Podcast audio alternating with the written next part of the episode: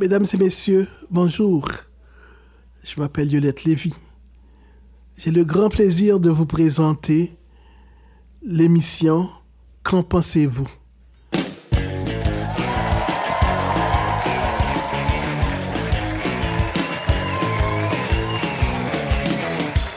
Depuis la microbrasserie Le Prospecteur de Val d'Or le 25 février 2019, je m'appelle Francis Murphy. Je vous présente mes complices Geneviève Bellan et Paul-Antoine Martel. Cher public, bonsoir. On aurait la visite d'Alexandre Castonguay aujourd'hui. C'est le 11e épisode de Qu'en pensez-vous?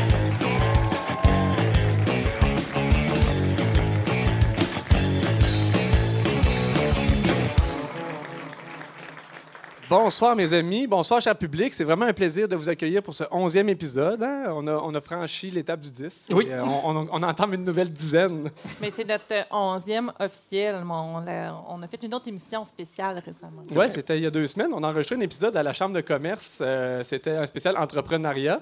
Et euh, malheureusement, ce ne sera jamais disponible en balado-diffusion parce que l'enregistrement a chié, comme on dit. Mais euh, c'est pas grave. Moi, ça va me permettre de, ré- de reprendre la même opinion absolue. Non, c'est cool, ça. C'est ça. Recyclage, Euh, hein? C'est ça. Fait que je vais commencer si vous voulez. On a un règlement à l'émission pour les nouveaux qui sont à l'écoute ou euh, dans la salle aujourd'hui. Ça pas une opinion absolue qu'on exprime pour entrer dans l'émission. Cette opinion-là est lancée et on n'a pas le droit de commenter personne. Non. Et euh, voilà, c'est pareil pour tout le monde, les invités, euh, etc. Ça, une énumération avec un etc. Il après faut t'en un aies au moins trois. ça. Il faut que ce soit comme un peu de la même. euh, Ouais. Donc, mon opinion absolue, c'est que la vie est trop courte pour manger des pommes grenades. Paul-Antoine, as-tu une opinion absolue? Oui, j'en ai une. Moi, j'ai décidé d'aller dans le trash aujourd'hui. C'est dommage parce qu'il y a des gens qui mangent. Euh, mais au pire, bouchez-vous les oreilles. Puis euh, voilà, quand le malaise sera passé, vous pourrez les, les déboucher. Moi, je trouve personnellement que du beurre, ça goûte assez bon pour en manger une cuillerée de même avec rien en dessous. Puis là, c'est là qu'on réalise que c'est plate de ne pas pouvoir débattre des opinions absolues. C'est- Non, mais je- c'est un commentaire général. Vas-y, Geneviève. Moi, je voulais partager un préjugé. Je trouve ça toujours important de faire la promotion de mes préjugés. Quand je vois un Valdorien qui s'installe, puis là, qui signale parce qu'il veut faire un parallèle, j'y crois pas que ça va bien se passer.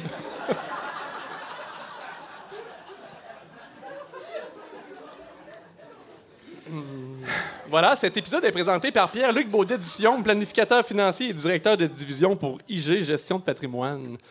Lui, c'est rentable comme commandite parce que c'est le titre le plus long à dire. Ça fait beaucoup de temps d'antenne. Et Ça se compte ça. en pourcentage. C'est le temps des rapports d'impôts et il vous reste un peu de temps pour acheter des REER si euh, c'est pas trop tard. Appelez Pierre-Luc. Oui. Ou votre conseiller, mais non, Pierre-Luc, c'est le commanditaire. Ben oui, on va- on va Capable d'en prendre. on va l'encourager quand même. On avait dit euh, qu'on voulait euh, rendre hommage à Yolette Lévy aujourd'hui. Vous savez, c'est euh, la voix qu'on entend dans nos identifications d'émissions, la voix qui présente tous nos segments, qui, accompagne, qui enrobe notre émission. Yolette Lévy a rendu l'âme l'automne dernier. et ben, c'est certain que ça nous a marqué. Et on voulait profiter de cet épisode-là pour, pour souligner euh, son départ, mais souligner sa vie et souligner son implication aussi. Oui. Ben en fait, euh, Yolette nous a, nous a marqué euh, tous les trois, en fait, je pense, dans, différents domaines ou pour différentes raisons. Peut-être rappeler pour ceux qui ne la connaissent pas, c'est une femme qui est née, qui est née à Haïti, euh, qui ensuite de ça a travaillé avec, avec l'UNESCO, qui est allée enseigner en Afrique et puis qui, qui finalement a atterri à Val d'Or, qui aurait pu aller n'importe où ailleurs sur la planète, mais qui s'est retrouvée à Val d'Or, où elle a été enseignante de chimie, elle qui était pharmacienne de formation. Donc, euh, prof de chimie ici, a marqué plusieurs, euh, plusieurs générations de, de Val-d'Oriens. Euh, a été impliquée énormément au sein du syndicat des enseignants ici en Abitibi-Témiscamingue dans l'Ongava. Euh, s'est impliquée dans les mouvements de femmes, euh, a été conseillère municipale également pendant une bonne dizaine d'années, euh, c'est pas plus. Plus que ça, oui. C'est pas Presque mal une quinzaine d'années. euh, aux trois, là, le monde municipal avec elle. Ben exactement. On a tous les trois euh, travaillé euh, pour la ville. Euh, Francis, lui, son entretien d'embauche était plus vaste un peu parce qu'il a été euh, par euh, C'était une difficile entrevue. Mais... étant, étant conseiller mais municipal. effectivement, j'ai connu Yolette alors que j'étais conseiller municipal. J'ai siégé avec elle pendant un mandat. Euh, puis, euh, ben voilà, Yolette m'a énormément apporté. Là, quand, je suis, euh, quand je suis rentré au conseil, j'étais le petit genou de 20 ans, puis Yolette était la doyenne au conseil. Puis j'ai eu l'occasion de le dire avant, mais je vais, je vais le répéter aujourd'hui.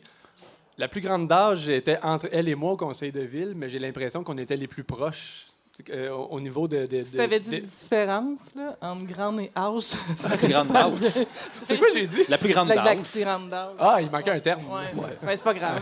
Ben, je suis certain que les gens se sont fait une idée. euh. Ah oui, en fait, faut pas tout donner, tout cul dans le bec. hein. C'est ça. Exactement. C'est ça que j'ai appris avec C'est Yolette. extrêmement satisfaisant pour les gens de, de faire le chemin dans C'est la ça. Ben, je me souviendrai toujours de la première, ben, une des premières réunions du conseil, en fait, du caucus, parce qu'on avait toujours une réunion comme à huis clos avant d'aller à la réunion publique. Puis, à un moment donné, dans- je me suis emporté, je me souviens plus c'était quoi le sujet, mais, mais j'ai lâché un sacre. je- je- ça arrive, tu sais, des fois, Ben quand oui. on s'emporte dans la vie. Oui. Puis là, Yolette, elle, elle était comme au bout de la table par rapport à moi. Puis là, je regarde Claudia qui est dans la salle aussi, qui siégeait avec nous à ce moment-là. Mais Yolette, elle, a regardé les, les, les collègues, elle dit, elle dit Oh ben, le petit a sacré. Et, voilà, c'était le début d'une histoire d'amour. Il y a Suzanne aussi, qui était collègue avec nous euh, au Conseil des villes, qui est dans la salle aujourd'hui. Donc, euh, plusieurs proches de Yolette se sont joints à nous. Violette, c'était une femme euh, particulière parce qu'elle était à la fois très digne, toujours bien habillée. elle maniait la parole, le verbe, avec une sorte de. une, voix feutrée, très calme. Et, et pourtant, ça, c'était un volet de Violette. Puis on a pu voir l'autre volet aussi, où elle était très drôle. Euh, elle était un peu, euh, un peu délinquante aussi. Elle, pouvait, elle pouvait faire des blagues. Être assis à côté d'elle pendant une conférence ou quelque chose comme ça, on avait beaucoup de plaisir à raconter des blagues tout, le- tout au long. Euh, c'était quelqu'un, en tout cas pour nous, on l'a rencontré, on était tous dans la vingtaine, puis euh, elle avait une attention particulière pour les jeunes, puis elle nous poussait toujours à continuer, à nous encourager, à, nous donner confiance, euh, je pense. Puis ça, c'était, euh, pour moi en tout cas, qui suis entré dans le monde municipal à 25 ans et qui, elle, était conseillère municipale, ça a été, ça a été vraiment une, une guide, puis quelqu'un qui accompagnait, qui, euh, euh, c'est ça, qui, nous donnait des mandats, mais qui en même temps était, euh, était là pour nous dire ce qui allait bien, pour, pour pas qu'on s'en fasse avec ce qui allait moins bien. Quelqu'un de positif, quelqu'un qui, aimait énormément les Valdoriens, les Valdoriennes. Puis en tant que femme aussi, elle, elle est un modèle extrêmement important. Aujourd'hui, on est dans l'ère de la, de la parité euh, où il y a des mesures pour, pour l'encourager, mais à cette époque-là, c'était pas comme ça. Puis elle n'était pas là parce qu'elle était une femme, puis ni parce qu'elle était noire, elle était là parce qu'elle était hot, puis qu'elle elle prenait sa place. Puis, tu sais, c'est pas, pas que je veux dire que. En tout cas, je vais pas me mettre dans la marde, là, mais c'est pas. On pas pour dire que c'est mieux que des mesures, parce que sont importantes les mesures, mais idéalement, c'est comme ça qu'on veut que ça se passe. Puis aujourd'hui, le conseil municipal à Val-d'Or est majoritairement féminin. Fait Encore là, c'est pas des mesures euh, qui, qui ont servi à ça, mais c'est des gens comme elle, tu sais, qui ont pris leur place. Absolument, Ouais. absolument. Donc, euh, c'est voilà, c'est une femme qui a marqué, euh, qui a marqué Val d'Or, puis qui, qui- qui ajoute une couche de fierté à, je pense, à- aux gens de Val d'Or envers leur ville, qu'on ait eu une femme comme ça qui a, qui a pu s'impliquer puis qui a pu marquer notre histoire avec son parcours à elle. Je pense que ça vient juste enrichir notre, notre communauté. Fait que voilà, on voulait lui lancer un, un coup de chapeau. Je tiens à dire que quand on lui avait demandé de faire la voix, euh, c'était c'était un c'était un clin d'œil, puis c'était aller à l'encontre des voix de radio. Elle a une voix magnifique, un timbre de voix qui, que moi, je trouve velouté, feutré, mais de choisir une femme, euh, premièrement, et puis une femme qui a un accent en plus, c'était vraiment un pied de nez à toutes les voix de radio qu'on entend. Oh, hey, hey, c'est bon, on a, voilà. on a un segment qui s'appelle le moment anti-radio, puis on essaie des fois de d'être rebelle à notre façon, dans la façon de faire la radio, justement, pour... euh, puis, puis la voix de Yolette était comme un, un outil pour ça, puis Yolette était complice de ça. Absolument. Ouais, absolument. Voilà, c'était euh, le coup de chapeau qu'on qu'on voulait lui rendre. Et, euh, Et on- avec- on, l'a fait de deux façons, donc en, en lui rendant hommage au cours de cette émission, mais aussi avec la, la complicité de la microbrasserie, le prospecteur Il y a une bière qui a été lancé euh, en son honneur. Euh, Donc, ça s'appelle La Yolette du Monde. Donc, c'est une saison ambrée aux pommes rustiques. Donc, La Yolette du Monde, je vous lis ce que. C'est pas moi qui ai composé ça, là. C'est un poète du prospecteur, un poète en résidence, j'imagine. Donc, la Yolette du Monde est une bière d'inspiration belge de style saison grisette. Cette ambrée faible en alcool se démarque par ses arômes de pommes rustiques cueillis à Val d'Or, ainsi que par l'ajout d'un houblon néo-zélandais nommé Wakatu. Donc, on, on- on remarque que c'est une bière d'inspiration belge avec du houblon néo-zélandais et des pommes euh, cueillies à Val d'Or. Donc, c'est une espèce de mix multiculturel euh, qui peut bien euh, la représenter. De plus, la levure utilisée pour ce brassin a été isolée de ces dites pommes. C'est une bière qui honore solennellement la vie d'une grande dame ayant collaboré au développement culturel et régional en s'impliquant avec cœur dans tout ce qu'elle entreprenait. Yolette Lévy, 1938-2018. On- Alors, tout le monde en a un verre. La micro-brasserie Le Prospecteur vous offre un verre à tout le monde ici dans la salle. On vous invite à lever votre verre. Et j'aimerais vous dire que, que dans les derniers moments d'Yolette, euh, son fils est ici, je le, salue. Euh, j'ai eu l'occasion d'aller la voir. Elle était euh, aux soins palliatifs ces dernières journées. J'ai eu- la, je veux dire la chance, c'est- un drôle de terme à utiliser, mais d'aller à sa rencontre, d'aller lui dire au revoir. Et c'est la première fois que je vivais un moment comme celui-là. Mais quand on sait qu'on dit au revoir à quelqu'un pour la dernière fois, c'est quelque chose qui est extrêmement euh, difficile, qui est extrêmement émotif. Mais j'ai dit à Yolette qu'on allait continuer à la faire vivre. Et si vous êtes d'accord, on va lever notre verre à la santé, à la mémoire de Yolette. Santé.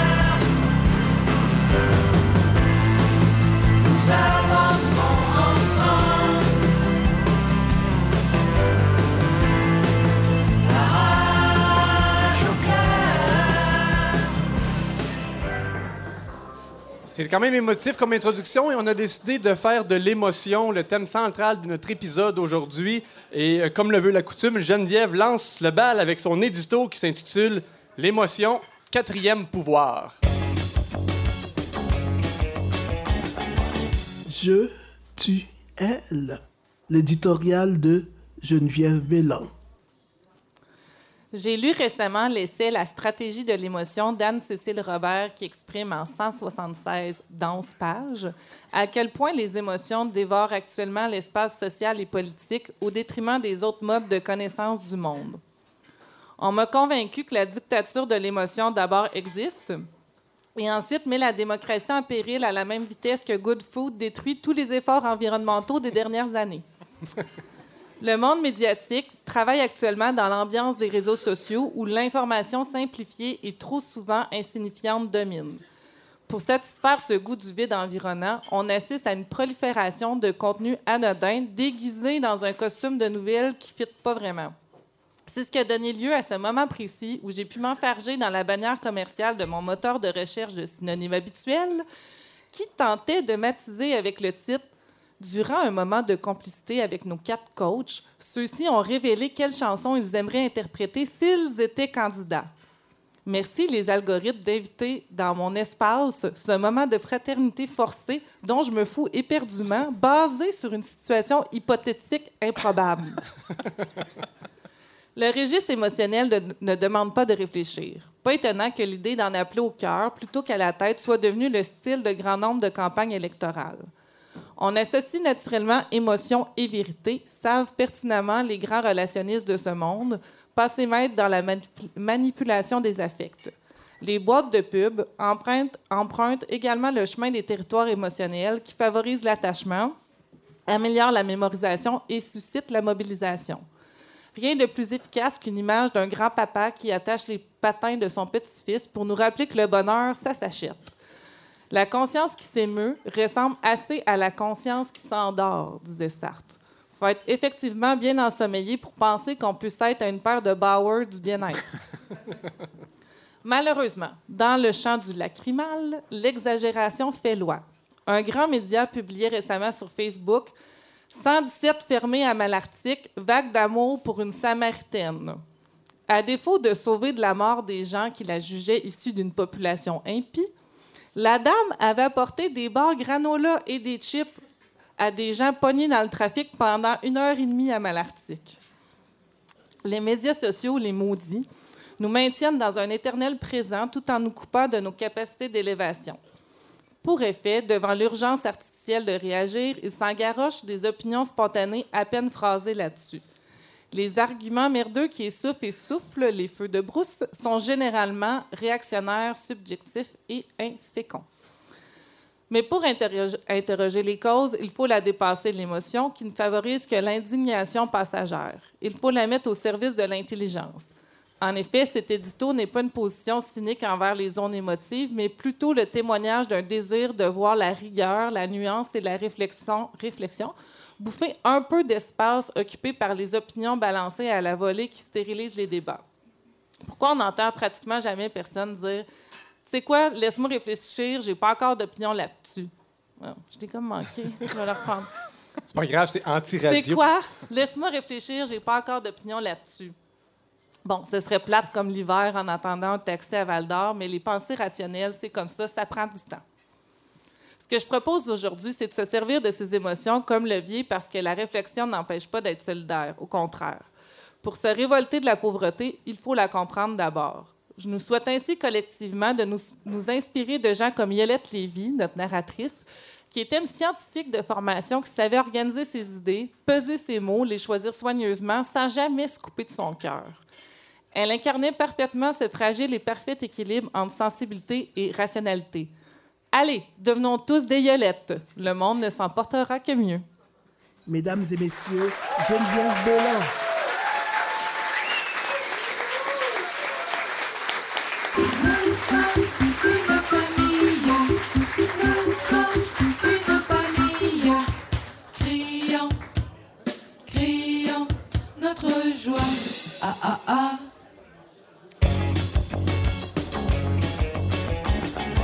Nouvelle régionale.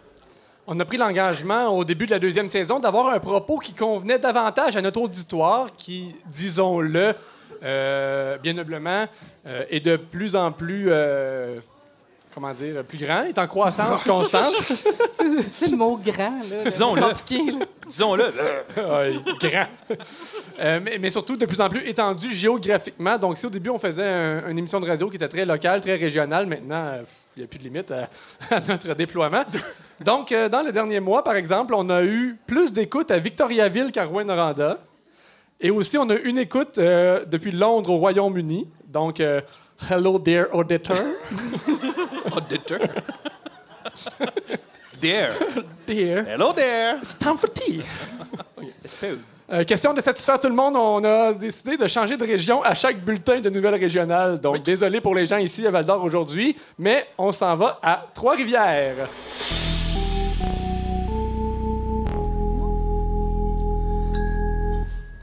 Depuis 2015, une politique de prêt de matériel a été élaborée par la Direction des loisirs et des services communautaires de Trois-Rivières. Les organismes reconnus ont notamment à leur disposition 130 risers, 100 101 rallonges électriques. C'était trop comme drôle. Quatre costumes de clown, six drapeaux du Canada, deux du Québec et une pieuvre quatre entrées.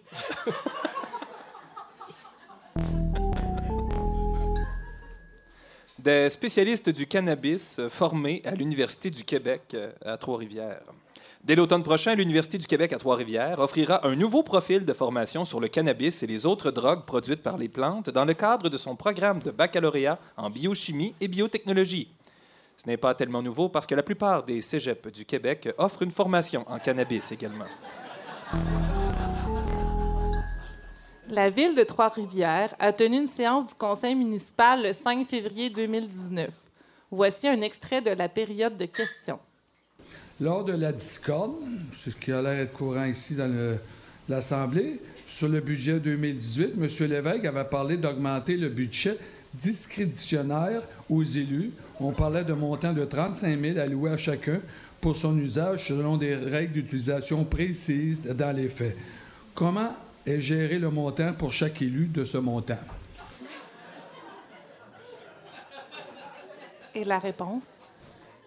C'est ça, il a été aboli ce montant-là. hein. On n'a plus de montant discrétionnaire en a par plus? élu. Nous avons décidé, tout le monde ensemble, d'abolir ce montant. Bon, c'est bien. Bon, ben, il n'y en a plus. Ah, le discréditionnaire. De ce montant. C'est chien euh, du monde. Ah non, c'est pas chien, ils ont parlé au micro. Cosmétique. Le trifluvien Éric Beauséjour a développé une gamme de vernis à ongles végétaliens. Après quatre ans de tests, il présente ses 22 premières couleurs, toutes conçues à Trois-Rivières et pensées en fonction des besoins de la femme occupée. Ça n'a pas été facile, admet-il. Ça m'a pris beaucoup de temps. J'ai même réussi à trouver un minerai naturel pour les couleurs métalliques, car peu de gens le savent, mais ce sont généralement des écailles de poisson broyées qui sont utilisées pour créer l'effet métallique dans des vernis traditionnels. J'ai joué longtemps avec les ingrédients et les doses jusqu'à ce que je trouve ma formule de base. Ensuite, je me suis lancé dans la pigmentation.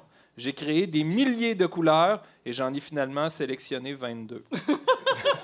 des teintes bleutées à celles de rouge en passant par les jaunes et les orangés. Les amatrices de vernis à ongles feront assurément de belles trouvailles. La tour de refroidissement qui alimente la climatisation du complexe de l'hôtel de ville de Trois-Rivières sera bientôt remplacée. Bien qu'on qu'on en retrouve déjà plusieurs au Québec dans le domaine privé, c'est la toute première fois qu'une installation de ce type est faite pour une infrastructure publique, dit le communiqué émis par la ville qui semble avoir besoin de renforcement positif de ce temps-là. Deux en deux pour le climatisation cloutier. Repoussé dans ses derniers retranchements, le climatisation cloutier a retrouvé le moyen de remporter la deuxième tranche de la série les opposants aux Maroons 2.0 de Waterloo, avec une victoire de 6-5 chèrement acquise en prolongation. Vendredi, il y avait une tempête et on a eu 550 spectateurs. Ce sont 500 braves. 50. Il y avait pas 50 grave. phonies euh, dans la gang. On s'attend à pas loin de 1000 personnes pour le prochain match et l'ambiance va être son maximum.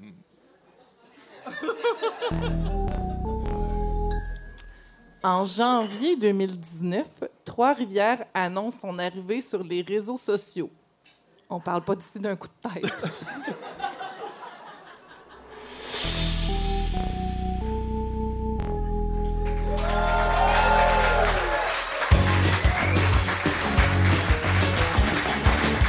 Le rayon X de Paul-Antoine Martel. On sait que vous aimez ça quand Paul-Antoine décortique les paroles d'une chanson. Et euh, question de rester dans le thème de l'émotion. Aujourd'hui, quelle pièce vas-tu passer dans ton euh, rayon X? Écoute, il s'agit de la traduction française d'une chanson de Richard Cocciante appelée Questione di feeling, qu'on pourrait traduire par Cela concerne les sentiments. Ou question de feeling. voilà. Alors, pour les amateurs de potins, euh, Richard Cocciante, c'est Lux de l'ex, euh, c'est, oui, c'est l'ex de Luc Plamondon, hein, euh, si j'ai bien compris. Ensemble, ils ont enfanté un bossu qui était également un loup-garou ou quelque chose du genre. Puis ont fait beaucoup d'argent avec lui en l'exposant dans un spectacle de gitan, ce qui est assez discutable sur le plan éthique. Bon. On te suit. Je parle de Notre-Dame de Paris. Pas se poser expliquer les jokes. Euh, incidemment, c'est, euh, c'est Luc Plamondon. Si on qui a du temps à la fin de l'émission, je te ferai mon extrait de Notre-Dame de Paris. C'est, euh, J'espère qu'on va manquer de temps. Incidemment, c'est Luc Plamondon qui signe la traduction des paroles de cette chanson, euh, qui, qui- qui originalement était euh, en italien. Fun fact, quand on tape Luc Plamondon dans Google, la première suggestion que nous fait le coquin de moteur de recherche pour compléter notre quête, c'est conjointe. Luc Plamondon, conjointe. Comme dans Mais qui diable est la conjointe de Luc Plamondon qu'il réussit si bien à cacher depuis une cinquantaine d'années? Ah, les gens sont si curieux. Alors, laissez-lui son intimité. Hein? S'il n'a pas le goût de dire qui est sa conjointe, c'est son choix. à Luc Plamondon. Les mots sont de Plamondon, donc, et sont dans la lignée de ses plus grandes chansons engagées, comme Je danse dans ma tête, hein, qui traite, comme tout le monde s'en souvient, de la révolution culturelle chinoise. Euh, Je t'aime comme un fou, au sujet du harcèlement sexuel, ou encore Cœur de rocker, cet hymne désespéré en faveur du don d'organes. Allons-y donc avec cette chanson euh, d'une violence peu commune. On y va avec le premier extrait. Deux étrangers qui se rencontrent dans l'ascenseur déjà, le désir monte. Deux étrangers qui se rencontrent, stoppant leur course contre la montre, seul, tout seul au bout du monde. On arrête ça ici. Euh, ceux qui réfléchissent pas longtemps pourraient y voir une, une chanson sur le désir, là, une passion brûlante et spontanée, sans lendemain. Euh, des gens qui se connaissent pas sont dans l'ascenseur. D'ailleurs, la ligne ici, là, qui dit dans l'ascenseur, déjà le désir monte. OK. Ah, Au sens propre et figuré. Voilà. Alors, ces gens-là ont l'esprit tordu, évidemment. Bon, il va euh, falloir que j'explique euh, les choses. Là. Deux étrangers. Alors, étrangers, qu'est-ce que ça veut dire? C'est pas nécessairement des gens qui se connaissent pas, c'est des gens qui sont pas dans leur pays d'origine. Hein? Absolument. Hein? Et ils n'ont pas la nationalité de l'endroit où ils se trouvent. Donc, ils sont dans l'ascenseur et le désir monte. Ils stoppent leur course contre la montre. Et, et dès que tu fais ça, tu as perdu, honnêtement. là, bon. Euh, ils sont probablement en cavale. Ils doivent toujours échapper à une menace. Et, mais là, là ils s'arrêtent. Là, Là, ils s'arrêtent. Ils ont, ils ont peut-être une mission. OK, attention. Euh, ils sont seuls au bout du monde.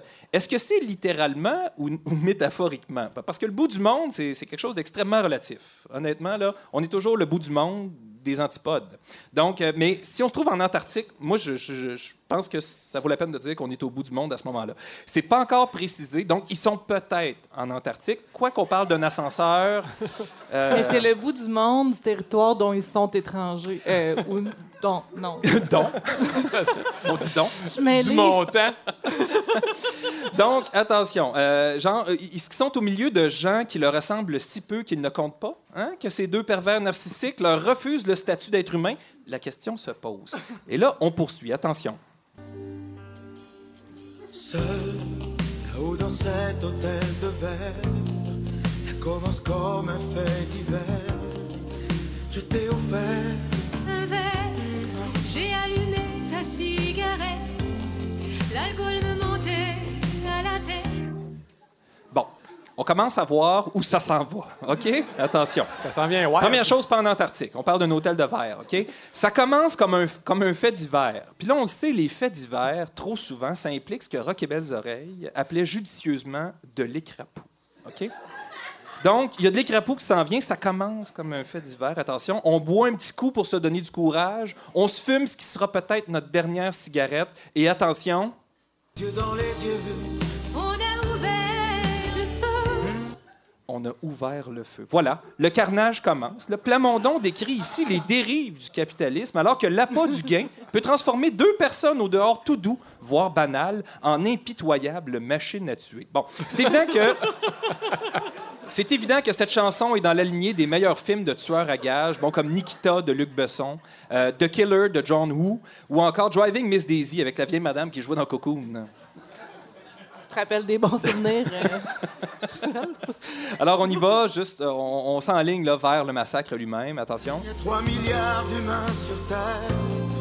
Et combien de cœurs solitaires? Pourquoi nous deux Pourquoi nous et pas. Un début de remise en question pendant la boucherie, une classique crise existentielle que vivent certains méchants, un début d'explication. On peut facilement tomber dans le cliché de la rédemption subite, de la prise de conscience de la douleur générée. Mais pour ça, il faudrait que les immondes personnages de la chanson puissent être guidés par leur morale, mais ils n'en ont pas. Ils n'en ont pas de morale, attention. Là, on, les imagine assez facilement. Ils ont un contrat pour aller euh, nettoyer probablement un, congrès de gens euh, qui- qui ont quelque chose, peut-être des malfrats, puis eux-mêmes sont des malfrats d'une bande rivale. Ils arrivent là avec les armes, armés jusqu'aux dents, littéralement. Ils ont ouvert le feu. Et là, qu'est-ce qui se passe au moment où ils ouvrent le feu? On entend ça.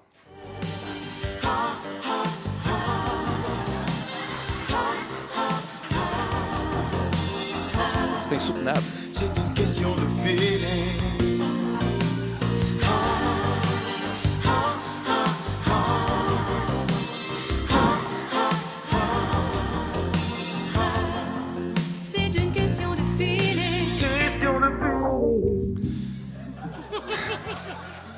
Alors, ces gens-là, ils tuent. Mais ils tuent pourquoi?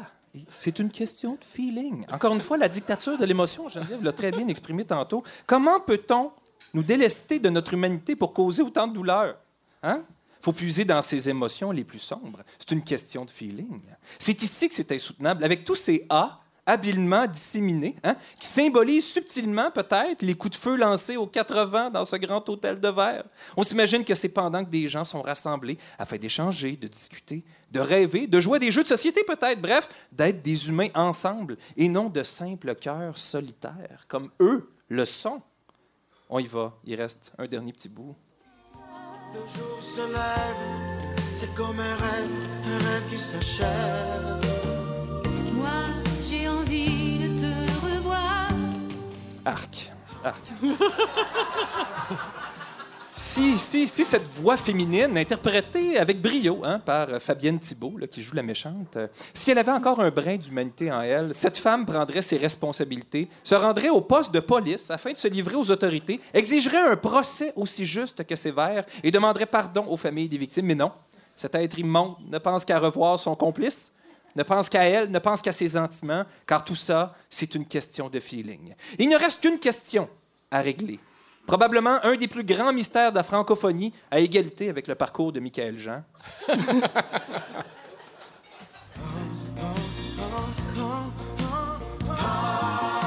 Alors, tu peux le fader, on va le laisser. Le chant du psychopathe.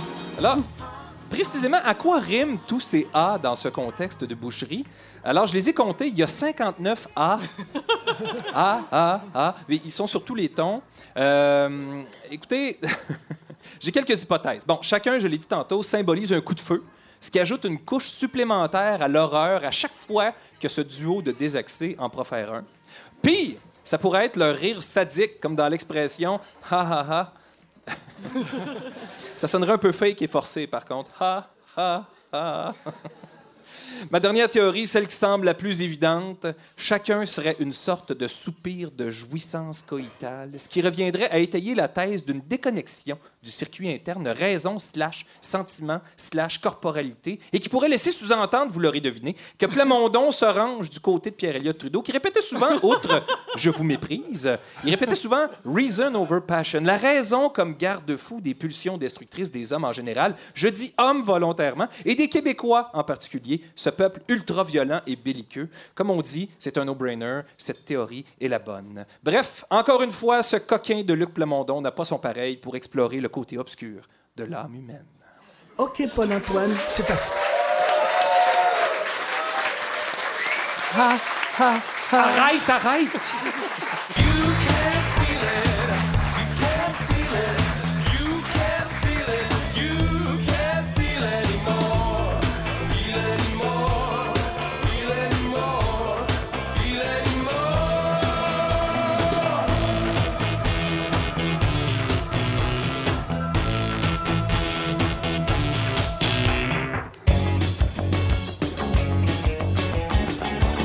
De la bien belle visite. Comédien et artiste complet originaire de Rouen-Noranda, il tiendra le rôle principal dans le long métrage Cache Nexus. À l'affiche dans quelques semaines, on accueille avec plaisir Alexandre Castonguay.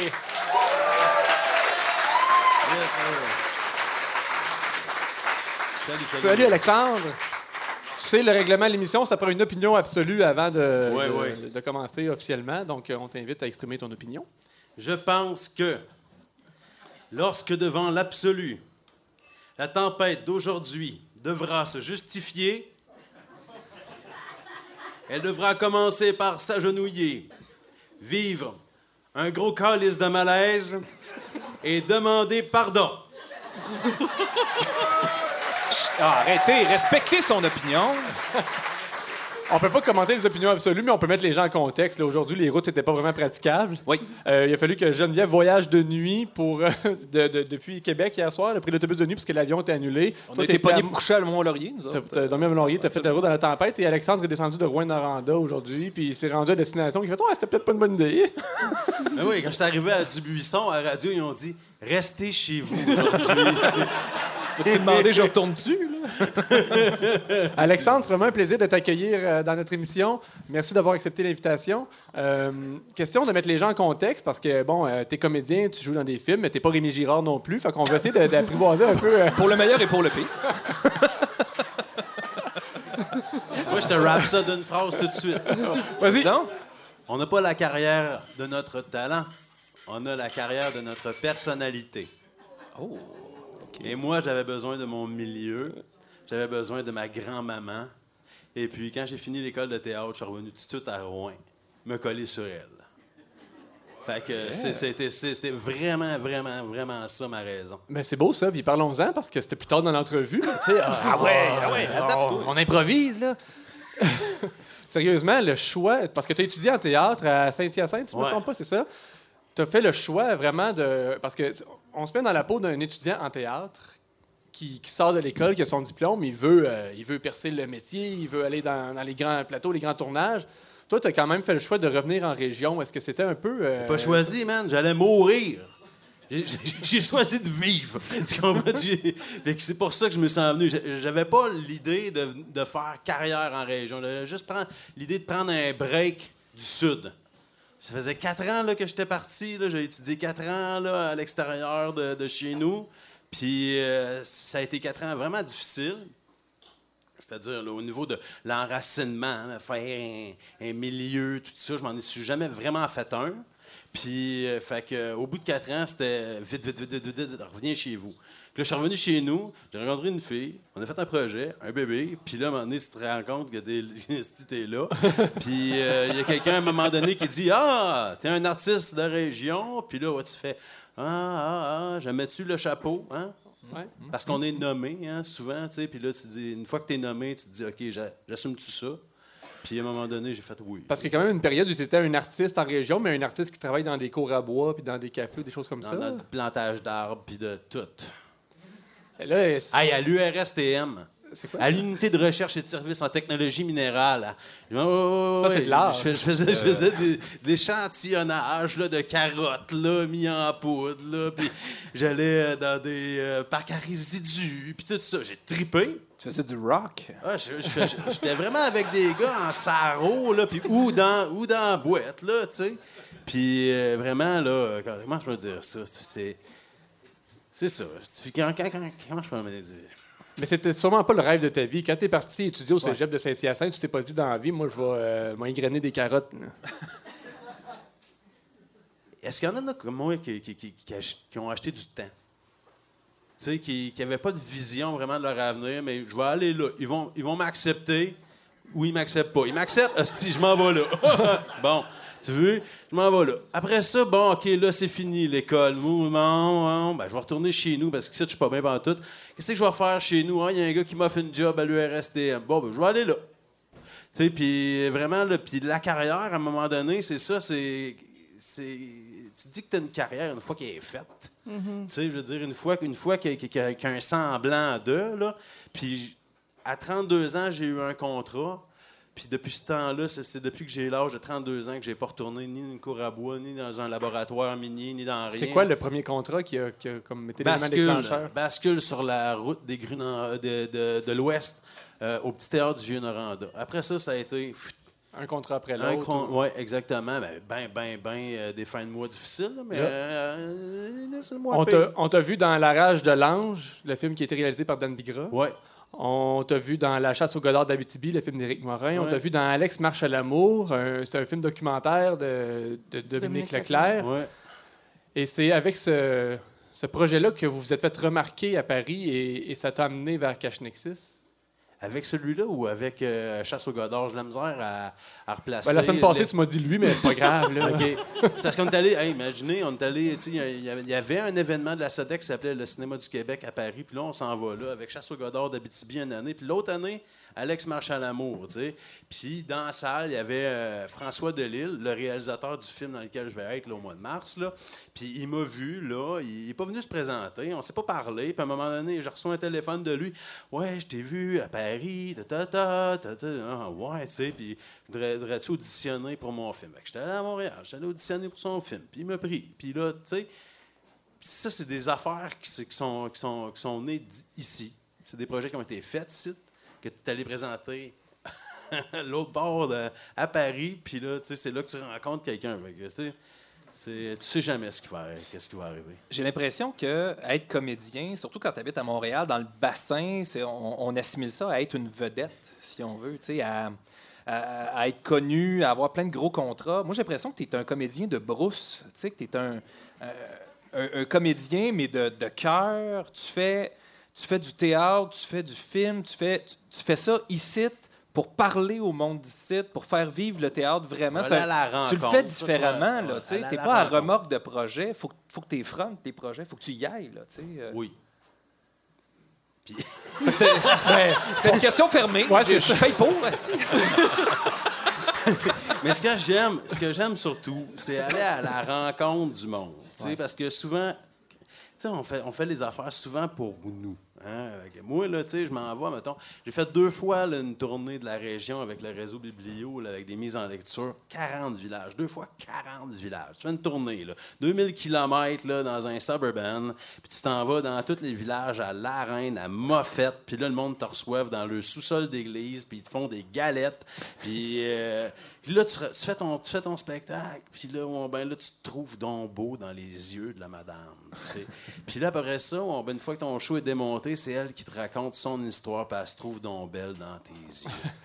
puis il n'y a pas de loge, tu sais, puis il n'y a, pas de ticket, puis c'est. Il n'y a pas de salut. T'es voué à regarder. Si t'es poche, tu le sais tout de suite. Puis tu veux pas être poche parce qu'ils sont tous venus avec euh, leurs petits-enfants à, à Guyane. La gang de communistes. Moi, ça aurait été là. T'aurais pu juste dire à Guyenne. Moi, j'étais j'étais satisfait. Ils sont tous là. Tu sais, je veux dire, les mais- c'est le temps de voler dans les maisons. Il n'y a personne. tu sais. Puis euh, c'était, ça, ça a été hallucinant. Bon, ça- il y avait une question avant, hein? J'ai commencé cette réponse-là. Ben- Je pense que c'est ma Ben, question. c'est un question autre fermée. type de carrière, dans le fond. Hein? C'est un autre type de carrière. C'est un autre type de carrière. T'es pas une star. T'es un, t'es un acteur. T'es un comédien. euh, comme, je, comme je disais, de brousse, là, dans le fond. Ouais, comme les docteurs de brousse qui allaient Ouais, chez de vous. colonie. Là, tu sais, ben c'est ça, exactement. tu sais. Je vais vers. C'est quoi demander à quelqu'un de, je sais pas, là, euh, mettons, là, un village là, pas loin de Val d'Or, là, mettons une trentaine. Hein? Rouen? Bassan! non. Je sais pas. OK. On est au mois de janvier. Tu demandes à quelqu'un de Vassan de venir à, à la salle euh, Télébec, venir voir un show de théâtre un lundi soir. Tu sais, il fait moins que 30 que. Non, excuse-moi, là, ça n'a pas de sens. C'est toi qui y vas. Si tu, puis si tu veux qu'ils viennent à un moment donné chez vous, faut que tu ailles aussi chez eux.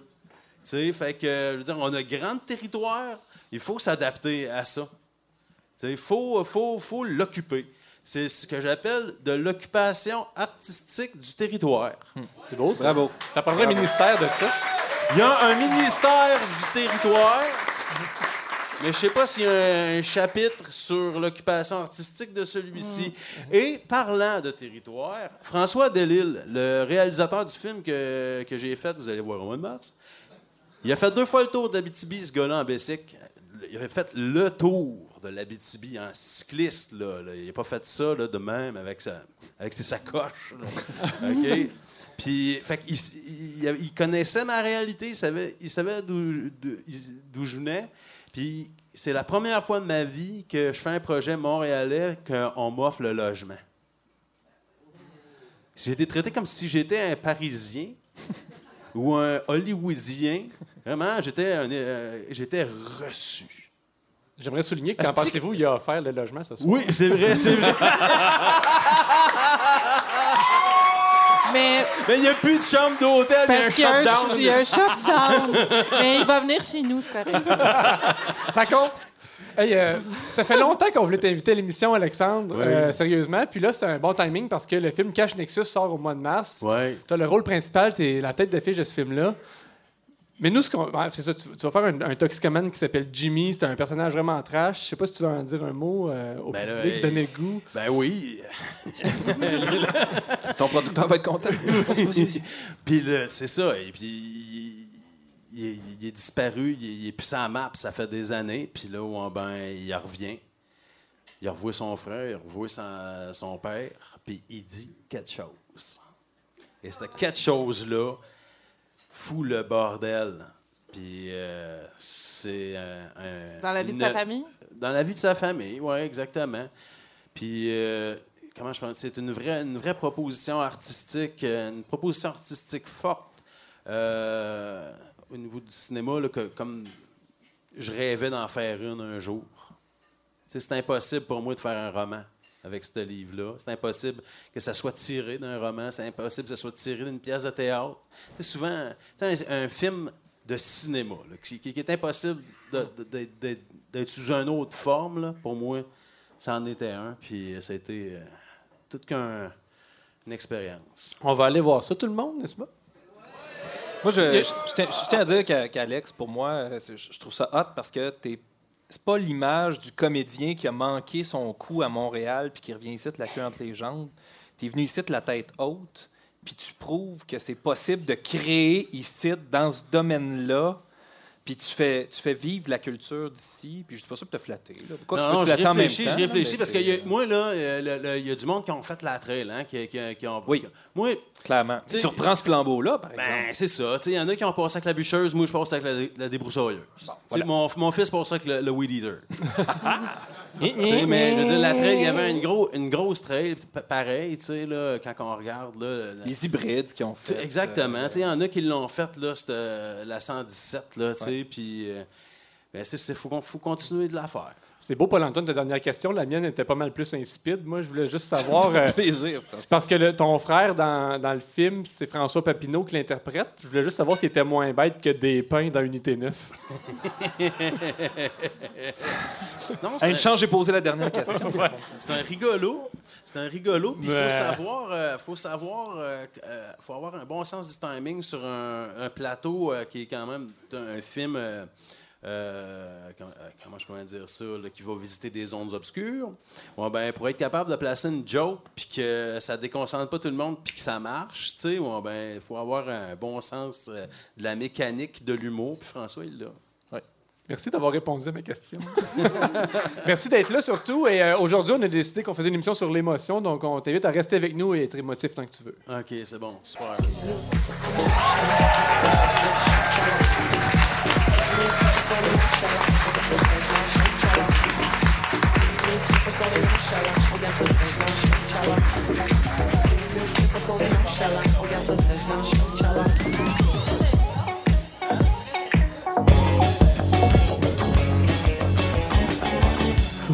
La zone d'inconfort. On a épargné Paul-Antoine depuis quelques épisodes, mais ça a assez duré. On doit le mettre au défi périodiquement si on veut garder ses réflexes aiguisés et surtout nous permettre à tous et toutes de profiter de ses talents d'improvisateur. Et aujourd'hui, on va intégrer en prime euh, le thème de l'émotion dans son défi. Donc, sur- surtout que c'est tout un défi, Paul-Antoine. Aujourd'hui, on va te demander de présenter nos commanditaires parce que dans le fond, on le fait à, à chaque épisode. Mais, euh, mais on voudrait que tu les présentes en chignant. Je suis quand même père de quatre enfants, donc. euh, Fait que je te fournis mon, mon texte, mais je dois le revoir pour le reste de l'émission après. Alors, euh, euh, attends un petit peu, on va mettre ton intro. en ch- faut que ça soit du chignage. Je Ouais, vais c'est te ça. lire, là. Merci à nos commanditaires qui crachent de gros cash. À toi. Cet épisode est présenté par Pierre-Luc Baudet Ducion, planificateur financier et directeur de division pour IG Gestion de patrimoine. Moi, j'ai un commanditaire comme ça, j'adore ça. J'aimerais ça tellement faire affaire avec lui, mais je, je, peux, je peux pas, j'en ai pas d'argent. Je... Avant de m'en venir ici, je me suis rendu compte que le toit de mon gazebo s'est effondré. Et c'est rigoureusement vrai. J'ai changé une transmission sur un char de 2008. Ça te montre à quel point j'ai besoin de planificateur financier. On remercie la Société Saint-Jean-Baptiste d'Abitibi-Témiscamingue. Tu l'avoir, notre crise de pays! Mal parti. Mal parti, on s'aime pas. Mais on se donne le On go. s'aime pas. On se donne le go. ben oui, c'est ça. Tant qu'on va vouloir développer l'économie plutôt que de développer les gens qui en bénéficient de l'économie, ben on n'aura pas de pays. hein? Pensez-y, les amis. On remercie Air Québec, la microbrasserie de Prospecteur, Adama Productions, Paysage Boréal, dépositaire des produits Bolduc. Je sais même pas c'est quoi les produits Bolduc. Un paysage boréal. C'est beau, ça, par exemple. C'est tellement beau, ça me fait pleurer. C'est beau des paysages boréales avec la taïga, puis des épinettes, plusieurs cocottes. L'hôtel continental de Val d'Or. Avantage numérique. Hein? Powerplay des foreurs qui marche jamais. Avantage numérique, c'était un événement euh, qui parlait de numérique. Oui, oui, oui, c'est ça. Ben, ça je le rappelle parce que c'est une commandite qui n'a pas beaucoup de sustain. hein. pas comme si elle en bénéficiait pendant des mois. Non, non, mais L'événement est passé depuis ils le mois font de d'autres septembre. affaires. Restez à l'affût. Absolument. Le Frima, Honda de Val d'Or. J'en ai une Honda, moi, qui est enneigée dans un banc de neige chez nous. On va la vendre pour les pièces au printemps. Marc-Claude Robert, photographe. Studio La Chapelle. Merci, Frank. Ça sonne toujours bien, ce que tu fais. Merci! Je suis fâchée avec toi. Quel petit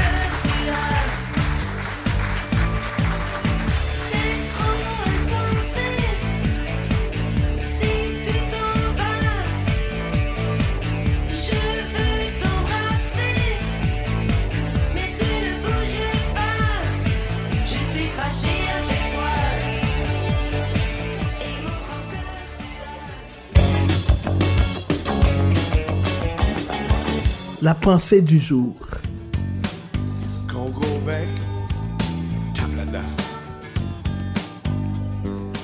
Merci à Kevin Parent pour la pensée du jour. Le moment anti-radio. On a pensé au moment anti-radio ultime. On a parlé au début de l'émission un peu de, de notre volonté de défier les barrières de la radio. Alors aujourd'hui, comme moment anti-radio, on voudrait, euh, pour rendre hommage à notre amie Yolette, de qui on a parlé au début de l'émission, on aimerait ça lui garder une minute de silence.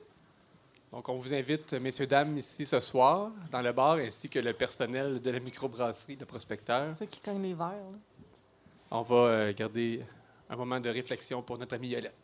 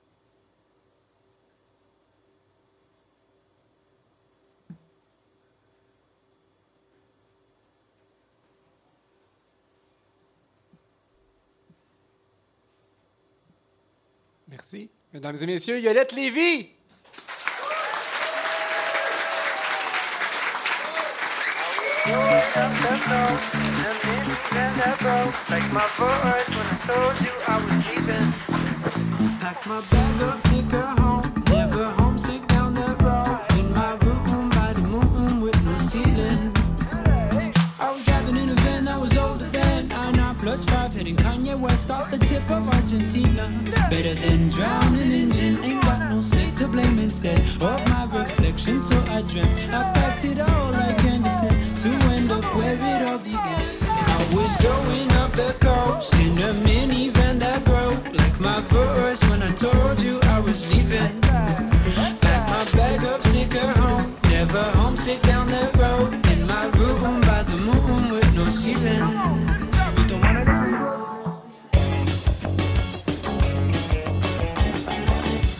Sans penser dans ça? C'était Yolette en créole qui disait Qu'en pensez-vous? Qu'en pensez-vous qui est le segment phare de notre émission où on veut euh, discuter d'un enjeu? Et aujourd'hui, c'est drôle comme enjeu, c'est l'émotion quand même. Euh, on se demandait comment traduire ça, mais, euh, je, regarde Alexandre, je regarde mes collègues aussi. On vit dans un monde où il y a beaucoup d'émotions négatives. C'est quasiment une mode ou une, façon d'attirer l'attention. On pense aux sketchs des humoristes qui, qui souvent ça, ça consiste à juste chialer sur le système ou chialer sur ce qui se passe. Les chroniqueurs dans les journaux, c'est la même chose.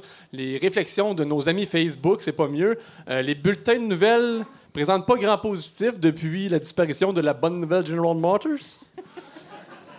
Donc, la question qu'on veut euh, discuter aujourd'hui, c'est, euh, premièrement, est-ce que ça prendrait plus de positif dans la vie, mais, mais comment est-ce qu'on pourrait générer plus d'émotions positives dans un monde où on a l'impression que c'est la norme de chialer ou c'est ça qui est la bonne façon d'attirer l'attention? Et, et- et sans non plus tomber dans le kitsch, puis genre offrir des câlins gratis au monde, puis tout. là. Voilà. La question est lancée, puis euh, moi, je pose la question, je réponds pas. Moi, je peux te poser une question? hein? Ben, tu peux. Tu peux répondre par une question, ouais. Ouais, c'est quoi une émotion? Hey boy. C'est. Hein? First, là, c'est quoi?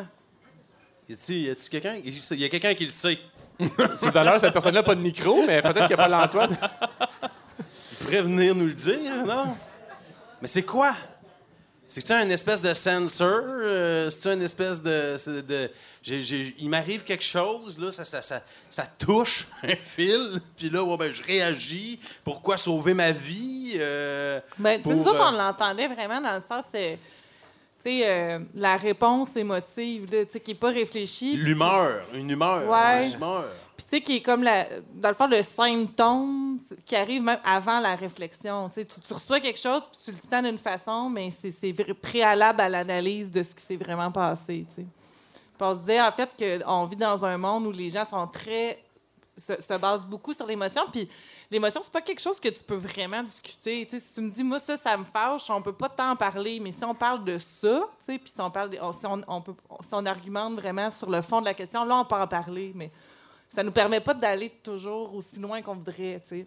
La, la zone émotive. Puis, en fait, tout n'est même pas sur Facebook. Fait que tu es, comme gardé de ça. savoir. T'es Mais- safe. Ouais, mais, les gens réagissent. parler de ouais. Facebook. Ben, tu sais, puis c'est comme les lignes ouvertes. Les gens réagissent vraiment de façon émotive là-dessus. Mais, tu sais, J'écoute plus euh, les nouvelles. Je- je- je- depuis que j'ai travaillé avec des enfants là, dans une école où j'étais si bien, là, parce que je me suis rendu compte que personne ne parlait de l'actualité, moi, ben, je ne suis plus l'actualité, sauf RDS. Puis, euh, le, fait que, puis je lis plus les journaux. Puis c'est ça, tu sais, il y, en- a-tu encore du journalisme ou c'est juste des chroniqueurs, tu sais?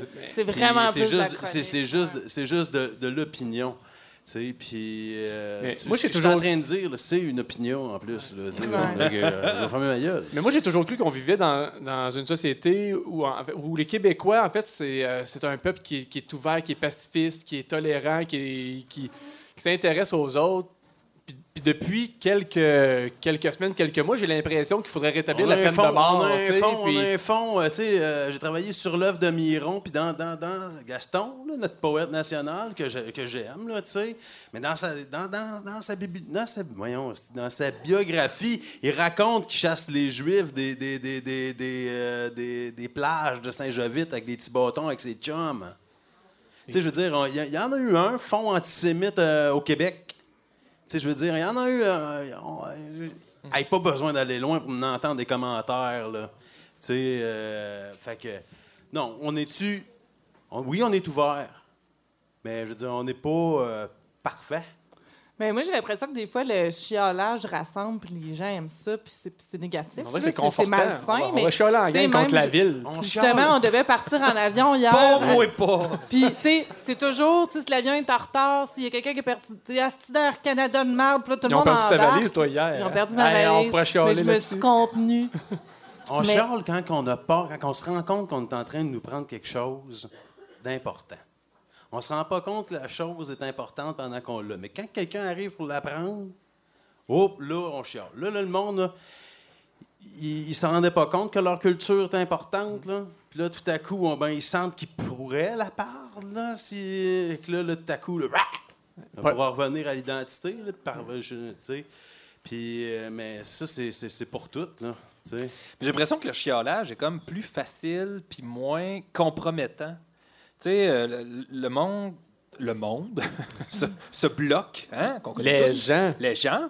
Mais j'ai l'impression que chialer, ça t'expose moins, puis tu as l'air moins vulnérable parce que tu es fâché. Il y a comme une colère qui, qui, est moins, euh, qui, qui- qui qui est moins fragilisante, alors que de, de- de- de souligner ce qui est beau, de dénoncer des trucs, tu sais, dénoncer l'amour, d'offrir de, l'amour, de s'enthousiasmer devant quelque chose, c'est pas, c'est pas hot, là. C'est pas bien vu d'être enthousiaste devant la vie. Ah, C'est pas le- là, mon père écoutait la voix hier. Là. Oh! C'est juste ça, de l'enthousiasme, puis du collage, puis euh, Ah. du t'es belle, puis... euh, tu sais, tout le monde, non, ouais... euh, Bon, le problème, c'est que les Ben- intellectuels se dissocient de cet amour et cette émotion positive-là, comme à la voix. Mais on dirait que c'est- c'est c'est- c'est détourné vers quelque chose C'est de d'externe à nous. l'émotion, c'est de l'émotion spectacle, c'est pas de l'émotion. euh, ben, les, tout- nouvelles aussi. Voyons, qu'est-ce que t'as chialé? Mais toi, ça t'émeut? Ben, je sais, la, la voix, je sais pas. Non, Moi, les anges de la. Renault m'émeuvent. Me- Dans leur montage, là, la- comment que c'est la mécanique, tout le build-up, ange de la Renault, quand ils tassent le boss, je broille. Mais moi, je pleure un épisode sur deux de District 31. Fait que... Je sais pas. Je sais pas. Moi, c'est cette impression-là que j'ai que, que se laisse plus driver par euh, l'enthousiasme, par euh, le, positivisme, la, solidarité, l'entraide. C'est pas juste des valeurs. Il faut, que ça soit des, émotions qui viennent nous chercher à quelque part en dedans. Puis ça, ça a putain sa place. Regarde juste dans le discours politique. On, dit ne pas se laisser guider par nos émotions. C'est ça qu'ils essayent d'aller chercher. Tu sais, tu disais dans ton édito, je, ils essayent de venir chercher nos émotions, mais souvent, c'est des espèces de bas instincts. Mais il y a des émotions qui, nous permettent d'avancer aussi. Euh, je pense que si on s'aimait plus, mais un, un amour réel qui est vécu dans une rencontre aussi, tu sais, il y a- il y a le- le- je pense que les émotions peuvent venir aussi de, des contacts humains, puis on, on, a moins des contacts humains. Là. Fait que je, je sais pas. Bon, merci Francis de me flatter l'épaule. Pour ainsi. les gens en balado, j'ai touché mon collègue. C'était très anti-radio. Mettons qu'on donne le mot de la fin, Alexandre, sur ce segment-là. Qu'est-ce que tu dis qu'on devrait faire demain matin pour essayer de rajouter un peu de positif dans la vie? Une affaire. Ben on commence à toi, t'en es un. T'es un, t'es un canal d'émotions, me semble. là. Tu sais, je t'ai- vu jouer, je t'ai vu euh, te prononcer sur des trucs, tu te laisses Ben, emporter, là, tu sais. ouais, puis j'étais un taponneux. Oh, aussi. OK. Dans quel sens? Je touche. Moi aussi, je suis. ok. Mais lui, il touche les autres. Il Il y touche pas juste pas ça, hein, mais moi, j'ai besoin, j'étais un tactile, là, j'ai besoin de... Bon, on ira se toucher dans la loge après l'émission. non, mais des câlins amicaux, là. Oui, oui, oui, puis... euh, Mais honnêtement, là, je, je vais arrêter de niaiser, là, mais moi, il y a une chose que j'ai remarqué, c'est que on- souvent, on se, je- on, on se retient de faire des compliments aux autres. C'est comme si c'était mal autres. vu de complimenter. Puis là, je, je, je veux même pas faire de lien avec le, le MeToo. Puis ça, je parle pas de ce genre de compliments-là. Je fais juste dire Ça te fait bien tes- ta barbe, Paul-Antoine. Je te le dis pas souvent, mais je le pense. Pas de barbe, t'as de l'air euh, différent. Mais c'est ça. Le mot de la fin, là, c'est essayer, tu sais, de- de- d'arrêter de, penser binaire.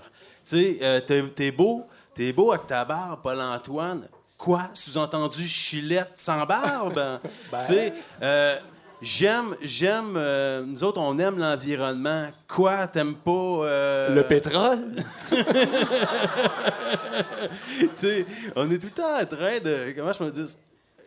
C'est, tout le temps le... le- le- le- Mais il n'y a pas de place pour la nuance Ouais, nulle part. Ouais, Tout mais est on est, on est bâti de même en tant qu'occidentaux, en tant que judéo-chrétiens, entre le bien et le mal, entre l'amour et la haine. Tu sais, il y a d'autres cultures là, où c'est pas ça, pas en tout. Bon, offrons-nous la nuance. Hein? Moi, j'aime ça. Plus, fait que plus de contact humain, puis plus de dialogue. Ben, On prend ouais, le temps. Arrête, de, arrête de, de- de- de voir des affaires euh, entre du noir puis du blanc, entre du oui puis du non. Merci, Alexandre.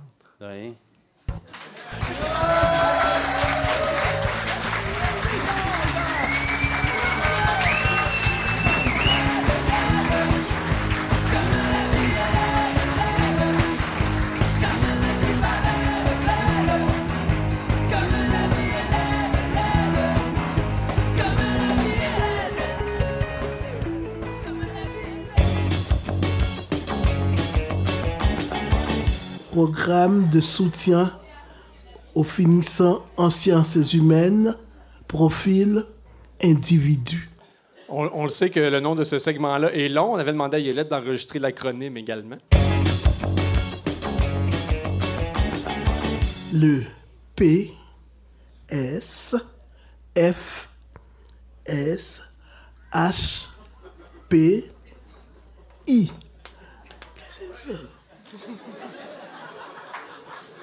Il s'est passé beaucoup de temps entre notre euh, dernier épisode et celui d'aujourd'hui, plus que d'habitude, en fait, parce que euh, vous comprendrez que c'est déjà compliqué d'essayer de trouver un- un- une plage horaire qui convient à nous trois et à notre équipe, nos chamans bénévoles, et euh, à la microbrasserie Le Prospecteur aussi, qui a toujours des soirées de jeux de société. Encore dans le jugement. non, non. C'est une blague. J'adore jouer au colon de Catane. Euh, et imaginez-vous donc qu'on avait trouvé une date qui convenait à Alexandre, à nous tous, à notre équipe. Euh, C'était la semaine dernière. À un moment donné, Philippe, le copropriétaire de la microbrasserie, nous, nous rappelle comme deux semaines après que tout était canné pour dire J'ai complètement oublié, fallait, euh, le, le bar va être fermé cette date-là. Comment ça fermé? Il- En fait, il- on peut se faire ça le lendemain? Non, non, on ferme deux jours parce qu'on a une grosse job de plomberie à faire. Là, on fait, Quel méchant job de plomberie? Qu'est-ce qui se passe? Puis finalement, il dit il faut qu'on change un gros tuyau de cuivre là, dans le sous-sol. Puis faut qu'on ferme pendant, le deux, pendant deux jours l'établissement complet. Fait que ça nous, nous a obligés à reporter l'émission. Mais ça nous a aussi donné l'inspiration pour une super chronique sur euh, changer un gros tuyau de cuivre. Ce qu'on peut faire pendant le week-end à la maison. Prenez des notes? Donc, euh, ce que j'ai fait, euh, c'est que je me suis pointé sur le chantier, ici, dans le sous-sol de la microbrasserie de la Prospecteur. Avais-tu ton casque? Euh, en fait, euh, euh, oui. J'avais mes bottes à cap, mon casque, mes lunettes de sécurité. J'ai interviewé Francis Caillé de Plomberie F. Caillé. Je sais pas si c'est le même, hein? Euh, je pense que c'est le gars. Et toi, Alexandre, as-tu déjà changé un gros tuyau de cuivre? Euh, Genre pour fermer un établissement deux jours, maintenant? Non, jamais. Parce qu'à Rouen, ça serait plausible, parce que c'est la capitale. Du cuivre. Fait que j'ai demandé à Francis Caillé de Plomberie F. Caillé euh, en quoi consistent les travaux? Ben là, on répare des renvois pour euh, la, la, la distillerie, tout ça. Là. On répare des renvois qui percent puis qui perforent. Fait qu'on répare tout ça. Puis... Quand vous parlez du renvoi, c'est le gros tuyau de cuivre là, qui traversait. Ouais, c'est ça. Ouais, c'est ça. On va tout changer ça, puis on met du neuf. C'est quoi la, la- la diamètre, la grosseur de ce tuyau-là que vous devez remplacer? C'est 3 pouces. 3 pouces de diamètre, Ouais. sur quelle longueur? Ben, environ, euh, c'est quoi, 50 pieds à peu près, je te dirais. C'est long. Ça a amené 6 longueurs, 7 longueurs, mais euh, j'en ai 2, 3 de poser, là, 3, environ à peu près ça. OK, fait qu'il raboute, là. C'est pas un tuyau de 50 pieds. C'est ça, c'est que c'est par section. OK.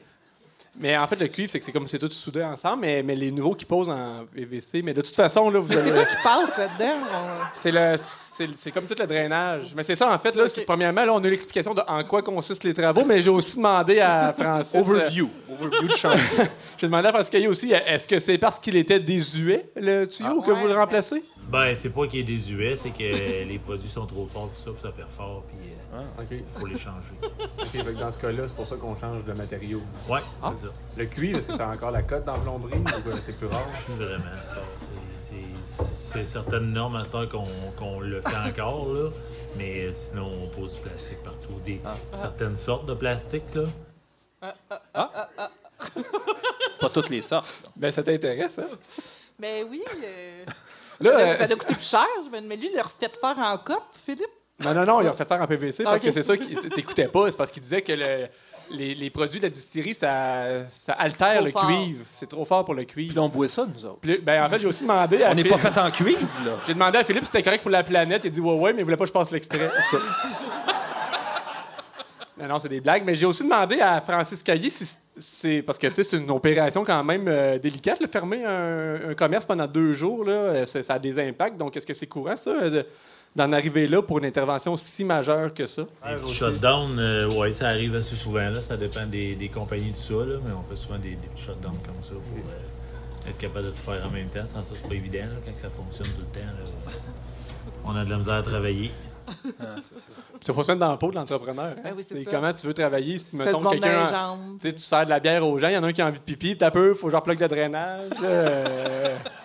Bon, c'est compliqué. Là, il y a, il y a- il y a aussi le copropriétaire de l'établissement, Philippe Laure, que j'ai rencontré pour savoir euh, bon, comment il gérait la situation. Puis dans le fond, ce qu'il m'a expliqué, lui, c'est qu'il il profitait de la situation. Il dit Bon, ben, on est obligé de fermer deux jours, mais on va en profiter pour rentabiliser puis, puis faire autre chose en même Il a temps. mis une pôle à rideau, là. Oui, ils ont, ils ont des, nouveaux rideaux. pour les gens le ici, shutdown. ouais, ouais.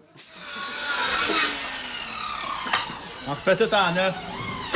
On refait tout en neuf. Dans un établissement comme le vôtre, tant qu'à fermer deux jours, tu rentabilises, tu fais toutes sortes de travaux. Exactement. C'est ça qu'on constate ici. Là. On fait des travaux, on nettoie, on, on nettoie tout. On met ça, on met ça propre. Parce que c'était pas propre. Les gens, les gens, ils veulent travailler. Ben, je comprends. Les employés, ils veulent des heures. Nous autres, euh, on les fait travailler. C'est une de nos missions. euh, Faire travailler. C'est bon quand ça part. C'est l'entrepreneur, le gars qui dit c'est bon quand c'est tête. On voit que c'est un plombier. Non, non, c'était pas le même. Là. Il faisait, il faisait- il faisait l'escalier, lui. Oh! Ah, c'était ça, la- c'est ça qu'on entendait. mais, euh, Dernière question que j'ai demandé à Philippe. Euh, ben, en fait, c'est pas une question, c'est plutôt. euh, c'est ça, c'est que. J'essaie d'aller trop vite, je suis excité par le sujet. c'est Toute que, ta gang de pas instruits. c'est que euh, ça sent bien mon instruction, j'ai passé ma première session. euh, Nice. Je vous ai parlé que je faisais un MBA. Ouais, c'est ça. J'ai cru que tu l'as J'ai des, j'ai bonnes notes, la première session. Ça va bien. Cool. Fait que c'est ça. Fait que Philippe, j'ai demandé, tu sais, tant qu'à. euh, c'est sûr que ça engendre des pertes là, pour un établissement fermé deux jours de temps. Puis, euh, mais j'ai dit, tu sais, il y a- il y a, peut-être un prix de consolation. Tu pensais que le, le tuyau de cuivre, là, tu peux revendre ça? On va le vendre à une compagnie de recyclage des métaux. Avez-vous évalué à peu près la valeur? Pas du tout. On s'en va là tantôt. Là. Faut en parler après. Hein? Ouais. Ouais, je te le dirai. Je te le dirai.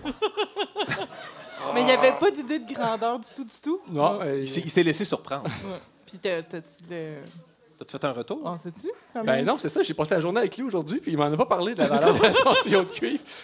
Euh, On fait un suivi au, au prochain épisode. Alexandre, toi, ça te donne-tu envie de la... Ah, J'ai vu que la réponse était là. là. 4 piastres? 400, 400 piastres. piastres. 400 piastres de cuivre, ça couvre amplement le prix des tuyaux de PVC, mais pas la main-d'œuvre. Mais quand même, c'est Ah, un. Mais, non, mais des pertes de revenus là, pendant deux Non, jours. ça, c'est- Non, non, non. C'est un Comme- Vois ça comme un investissement, je. Ouais. Sérieux. À cette heure, il draine, par exemple, il draine. voilà.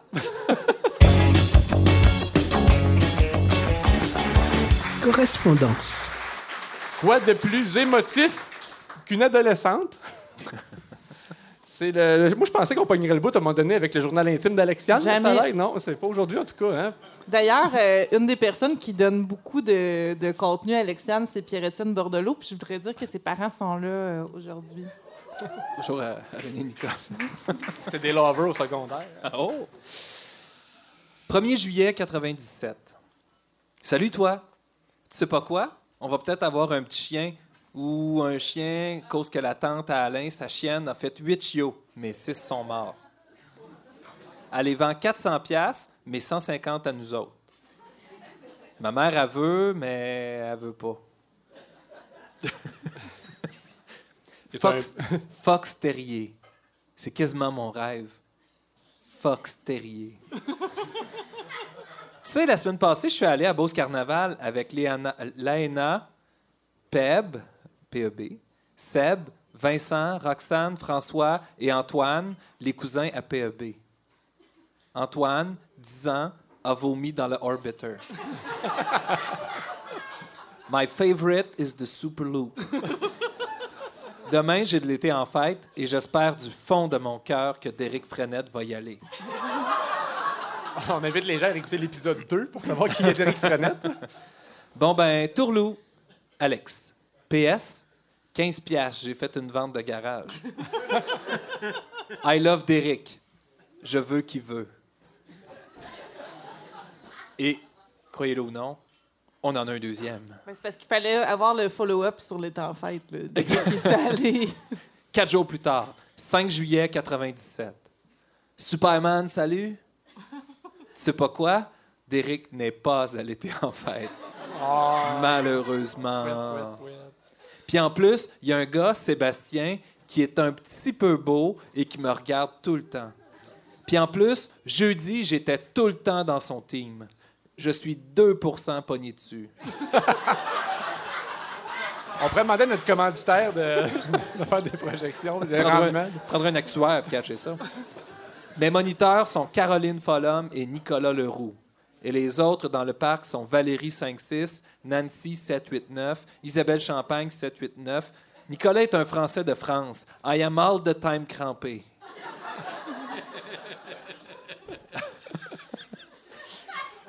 J'aime trois gars.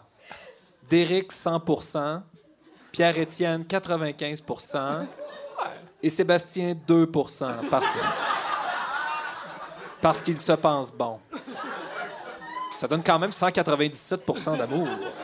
Ça, c'est de l'émotion positive. hein? On peut pas lui reprocher de se donner à moitié. Tu sais, tu sais pas quoi? Les parents de ma best jeune se sont séparés. C'est con, hein? Ma sister déménage avec Kim Boutin et Maude a un chum, Daniel Schenk. Ils sont encore ensemble. Sérieux? Ouais. Ça Daniel Schenk. des enfants puis tout. Schenk, excusez.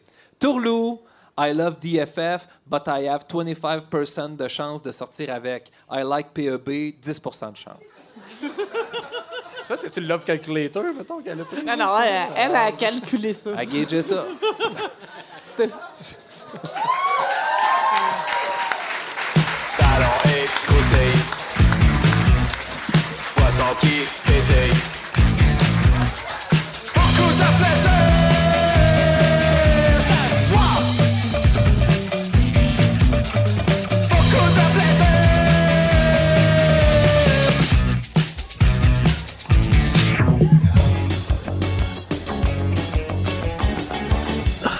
Les cochonneries. Cochonnerie, c'est notre segment euh, pour, euh, pour euh, comment dire, décompresser à la fin d'une grosse émission. On était vraiment sénère. Ah oui. Tes motifs? Avant de commencer, j'étais sénère aujourd'hui parce que, ben, premièrement, j'ai dit Geneviève était à, à Québec en fin de semaine, puis tous les vols étaient annulés pour son retour. Il a fallu qu'elle se tape l'autobus de nuit. Mais à matin, Paul-Antoine lui dit Oh, je suis à Mont-Laurier, je m'en viens.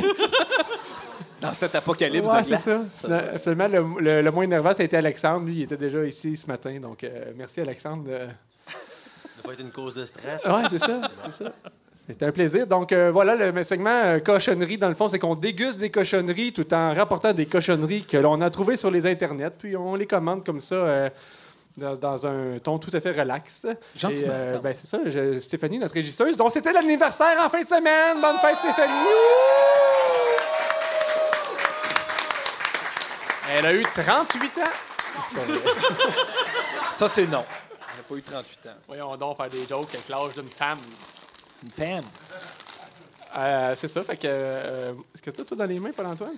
Moi, j'ai des Miss Vickies, euh, vinaigre balsamique et euh, oignon doux. Ils sont bons. on, a, on a des commentaires positifs. Moi, j'ai des croustilles de pois vert Harvest Snaps au euh, poivre noir, au black pepper pour nos auditeurs de Londres.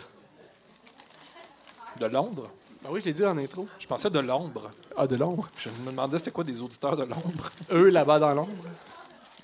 Est-ce que vous voulez que je commence? Alexandre, tu veux pas de. Non, j'ai une gomme. Ah, ça, c'est vrai Il vient juste de s'en remettre dans la bouche, j'ai eu peur. Ouais, c'est bon, mais. Bien. C'est comme le deuxième segment de ces radios. hein. On le dit souvent, mais euh, Parce qu'il y a beaucoup de nouveaux ce soir, mais c'est ça, c'est habituel. il y a un rythme d'enfer. Ouais. Donc, euh, Geneviève ou Paul-Antoine, je sais pas qui veut commencer. Une cochonnerie? Là, je n'ai échappé une en terre. Bon, je vais y aller. Moi, je m'inspire souvent de Spotted Val d'Or pour toujours. Euh, dans le fond, c'est une question. Fait que je vais vous inviter à répondre après. Ça, bon, prenez le temps de manger, là, il y a quelques lignes quand même. Donc, je ne sais pas si je peux écrire un mot sur votre mur, mais j'avais besoin de me vider le cœur à propos d'étiquettes de parcomètre à Val d'Or. Car je m'y suis stationnée dans le stationnement à côté du Tigre géant.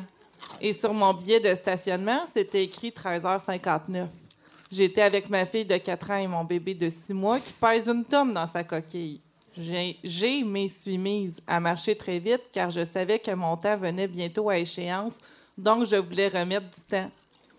Pour faire plus rapidement, je voulais passer dans la petite ruelle, mais elle était bloquée par un camion de vitrerie STG. Donc, On salue les Saint-Germain. Il y a un suspense insoutenable. donc, j'ai dû faire le détour et ma fille avait beaucoup de la misère parce qu'elle elle a juste 4 ans. Et malheureusement, je suis arrivée trop tard de 4 minutes. J'avais un beau ticket de 25 pièces dans mon pare-brise. Je ne peux pas contester car sur mon billet, c'est écrit 13h59 et sur mon ticket, c'est écrit 14h04. La personne au ticket attendait vraiment à côté de ma voiture. en tout cas, qu'est-ce que j'aurais dû faire? Laisser mes enfants sur le bord de la rue? Non, mais pour vrai, c'est quoi, là? Y a-tu un recours pour ça? Donc, j'aimerais ça vous entendre euh, conseiller la dame là, sur son problème. Ben, il y a plus- c'est probablement la chose à faire. Se lancer un sac de chips. Elle aurait pu mettre peut-être plus d'argent à l'origine? Euh, Mais moi, je pense que la personne du parcomètre aurait dû savoir que la coquille était pesante. ça serait de former les préposés pour analyser les Ouais. voitures puis dire Oh, attends un peu, je vois un socle à coquille. Je, je vais, être- je, vais, je vais lui donner trois minutes en attendant à côté. Moi, chaque fois que je vais en ville, je mets une pièce. Peu importe le temps, je mets minimum une pièce. Je me fais jamais avoir. Ah. C'est ça. C'est ça le truc de la pièce. Le fameux truc de la pièce. C'est parce que c'est beaucoup pour certaines familles, une pièce, mais quand tu penses à- aux 25, elle. Pierre-Luc Baudet-Dution, planificateur financier, va vous l'expliquer. Le pourcentage de rendement, là, c'est un investissement. ouais. Ça aurait mis sa pièce. Elle aurait mis sa pièce, là. Mais moi, je trouve Elle, a- que elle c'est- aurait sauvé 25 pièces plus le trouble, le stress. C'est le gars de la vitrerie. C'est euh, ça, c'est ça. Je voulais Moi, je m'en vais péter ses tailleurs. esti, euh, voilà. Il y, y a de ça. en, mais- même temps, en même temps, je, je montre à ma fille quoi faire dans ces cas-là. Survie. Exactement. Ouais, mais personne ne l'a dit, mais le gars de la vitrerie, son fils travaillait à la ville. Mais moi, je, moi, je me disais, C'est une embuscade! moi, complot, pensé, pourquoi qu'elle n'a pas passé par la porte d'en arrière du tigre? Elle aurait pu passer à travers le tigre, clairement. C'est ça? Pour les Ben oui. gens qui nous écoutent bon, de Londres et. San Francisco, là, Elle peut plus y aller au tigre! on on a fait le tour, je? Il restait peut-être des options, mais en tout cas.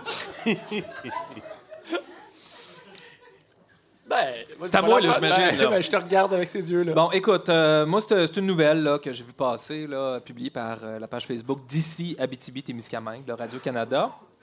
Donc, ça dit Après avoir été interpellé par des chasseurs ce matin, la MRC de la Vallée de l'Or ne prendra pas position sur le registre des armes à feu.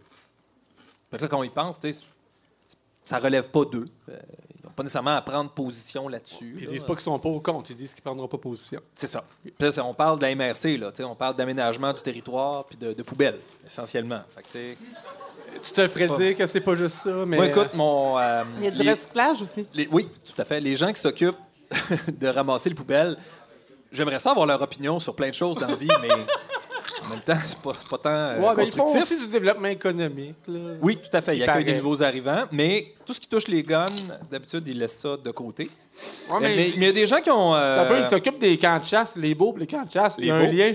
Tout à fait. Ah oui, les gravières aussi. Ben, je te laisse aller. Gravières, tu peux mettre une poignée de sable dans ton gun. Bon. Fait qu'il y a des gens qui commentent qui disent Vous faites pitié en frais de conseil municipal. Bon, c'est pas un conseil municipal, là, c'est, c'est la MRC, mais c'est pas grave. On, on s'en fâchera pas d'un palier de gouvernement. Il y a un gars qui dit Jean de Val d'Or, souvenez-vous-en aux prochaines élections. Hey, déjà tellement d'affaires à se rappeler, sérieux. Je suis pas sûr que je vais penser à ça, moi. euh. Le, même gars dit normal, si un libéral, ils n'auront jamais s'appui de lui. Je trouvais ça un peu mystérieux. Du montant. Là, il y en a un qui dit Je me souviens dehors les pas de colonne. Euh, il y en a un qui dit Corbeil, un libéral. Je sais pas si. En tout cas, c'est ça. J'imagine qu'il y avait, il y avait un plan là, en écrivant ça là, de même. Il dit, s'ennuie pas de lui comme député. Ben, tant mieux, vierge, parce qu'il est maire. Là. Il- député, si tu t'ennuyais, là, ce serait triste. Il y aurait toutes sortes d'émotions négatives. Puis il y en a un qui a dit quelque chose qui est le fun. Il dit il y a un manque de couilles dans ce coin de région. Puis là, euh, le gars, il répond Ou bien il y a trop de vagins, avec quatre bonhommes qui rient aux larmes. Hey, mais moi, j'en ai un sur le même ton qui parlait du registre. Je peux-tu y aller rapide? Oui. Il, il est violent, par exemple. Oh, pas. C'est encore sur euh, ici Radio-Canada. La nouvelle, c'est le maire de Val-d'Or rabroue les opposants au registre des armes à feu. Steve répond Ils veulent pas que le monde tire sur les musules quand ça va violer des petites filles de 9-10 ans puis brûler des femmes à l'acide. Moi, je trouve que c'est comme une forme de féministe, dans le fond, ce gars-là.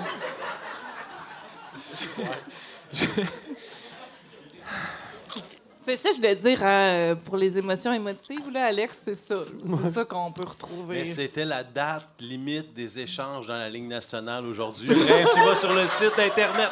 Je suis sûr que plusieurs personnes mettent de l'acide sur Marc Bergevin en ce moment. Allez chercher Jordan Weird. Weird. Oui, Ouais. vas-y. On en jasera tantôt. Ouais. Moi, j'ai trouvé un. Je sais que le hockey en ce moment, c'est pas votre sujet préféré. Mais il y a encore échangé un Québécois. C'est pas quelque chose. Je sais plus. On l'a plus, notre Québec! Vas-y, Francis. Ah, moi, j'allais dire, j'ai trouvé. Ben, premièrement, moi, je peux. Je suis nostalgique parce que notre segment s'appelait Sac de chips avant. Fait, moi, je, retourne toujours voir dans la section Sac de chips du Journal de Montréal. OK. Puis, euh, c'est ça. Puis là, hi- hier soir, là, Ah, euh, non. je, sc- je scrollais euh, la section Sac de chips. C'était pas si intéressant que ça comparé d'habitude. Jusqu'à temps que j'arrive dans la section Sac de chips épicé. Puis là, Oh, il y a des fans. je savais qu'on avait Alexandre Castonguay aujourd'hui à l'émission, puis euh, ça tombe bien parce que c'est un spécial cinéma. Le, le- le titre de l'article, c'est Le palmarès des meilleures scènes de branlette du cinéma québécois. Ça, c'est dans mon élément. Pas le cinéma québécois, là. Le déclin de l'Empire américain, ça doit être la première. Eh ben, tu, tu, tu, tu, euh, tu- tu vas vite parce que j'allais justement poser la question. C'est quel le top 1 du palmarès? C'est- vraiment bon pour rebondir hein, quand il se passe des, des affaires. J'ai bu beaucoup de violettes du monde hein, pendant l'émission, ça, ça va vite. Donc tu dis, vas-y la scène. Ben, tu- la première qui me vient, c'est celle-là. Ouais. Ben, t'as le doigt dessus. C'est la première. euh, pas- la première. Il y a pas grand-chose que tu peux dire qu'il n'y aura pas d'allusion semble. L'eau chaude, l'eau frette, es-tu là? Alors, on va, on va- on va traiter la première. Léolo, Léolo! Ah, Léolo! Léolo, c'est une belle scène de branlette. Ben, c'est pas fait de la branlette. Veux-tu la décrire? Hein? Veux-tu la décrire? Ben oui. euh, écoute, euh, c'est, il prend un foie, un foie que sa mère a acheté. Hein? Parce que lui, vous savez, il a été conçu parce qu'un Sicilien s'est masturbé dans les tomates en Sicile. Et sa mère, quand elle est allée magasiner des tomates à Montréal, au marché Jean Talon, est tombée dans les tomates. Puis il y en a une qui est rentrée dans le vagin. C'est comme c'est pour ça qu'il pense qu'il est Sicilien. Donc lui, non. il a aucun scrupule à pogner le foie dans le frigidaire, faire une petite fente dedans, puis se faire un genre de vagin. Puis là, ouais, ben, il fait ce qu'il a à faire avec le vagin. Il referme ça dans le papier brun, remet ça dans le, dans, dans le frigidaire, puis là, c'est son frère. À un moment donné, il mange son steak de foie, puis il fait. C'est un bouton. c'est le bouton de ses culottes. On a eu son peur. Petit frère. Et on, qu'est-ce que ça fait là? c'est- moi, c'est une scène culte. C'est un grand film, C'est un grand là. film. Il y a d'autres choses au- autour dans le film. Tu connais ton cinéma québécois? Ouais. Fait que je vais vous poser des questions quiz. Je reviens sur le choix numéro 1 que tu as dit tantôt. Numéro 1 du palmarès, le film, tu l'as dit, c'était Le déclin de l'Empire américain. Bon, le, le nom du réalisateur, c'est trop facile. Quelle année? Quelle année? 86. Neuf. 86, bonne réponse, Paul-Antoine. Comment s'appelle la comédienne qui faisait l'étudiante? Geneviève Rioux. Caroline, t'es vraiment bon. Je travaillais au TV Hebdo, j'étudie en cinéma. là. T'es dans ma talle. Fait que, euh, question de bien conclue, je suis allé isoler la scène pour qu'on puisse l'écouter. Il y en Mademoiselle. a même qui, qui embrassaient des lépreux, qui léchaient leurs plaies. Moi, ce qui me fascinerait, là, c'est de savoir ce qui est arrivé, disons. Je vais jouir. Excusez, je parle trop. Je vais juste dire que t'as pris aucune maturité depuis le secondaire. Francis avait fait son exposé oral avec Roland Bernier, qui est dans la salle, sur 1984, pour mettre juste la, scène où on voyait le poil pubien de la madame sur l'écran de télé. là, j'étais un adolescent. Mais un jour, ta puberté va kicker in, François. Euh, Francis, ça va. Comment tu m'as appelé? Ben, je t'ai appelé François, mais c'est parce que je vois François ici dans la salle. oui. Moi, je pense que sortir ma puberté d'ici 7-8 ans. Je commence à avoir une pilosité. C'est le fun, ça ralentit le rythme de l'émission. Mais c'est ça le but du segment sac de chips. Oui, on atterrit. Ouais. Alexandre, on te remercie d'avoir été là aujourd'hui. Ça fait plaisir. On invite tout le monde à l'écoute et les gens ici dans la salle à aller voir Cash Nexus. C'était l'affiche euh, au Québec à partir de. Du... 19 mars. C'est ça, bonne réponse. Tout petit quiz. Ah, alors voilà. C'était le 11e épisode de Qu'en pensez-vous? Suivez-nous sur qu'enpensez-vous.com, sur Facebook ou sur votre application de balado préférée. Merci à Alexandre Castonguay, notre invité aujourd'hui. Cet épisode a été présenté par Pierre-Luc Baudet, édition planificateur financier pour IG Gestion de patrimoine. Merci aussi à nos partenaires majeurs, la Société Saint-Jean-Baptiste de la témiscamingue Air Québec et la microbrasserie Le Prospecteur. À la narration, Madame Yolette Lévy.